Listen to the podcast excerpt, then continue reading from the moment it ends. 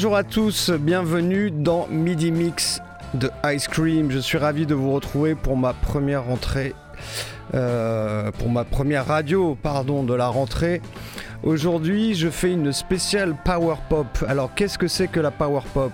L'origine du terme est attribuée à Pete Townsend des Who, qui dans une interview en 1967 décrit la musique de son groupe comme celle de Small Faces ou des Beach Boys comme étant de la power pop par opposition à une pop plus commerciale ou consensuelle de l'époque.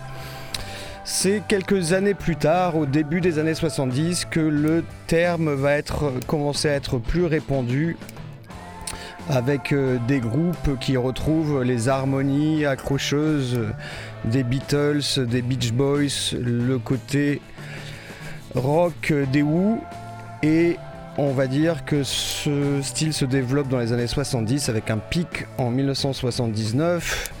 Euh, la power pop peut, flirter des fois avec le glam rock, avec le punk.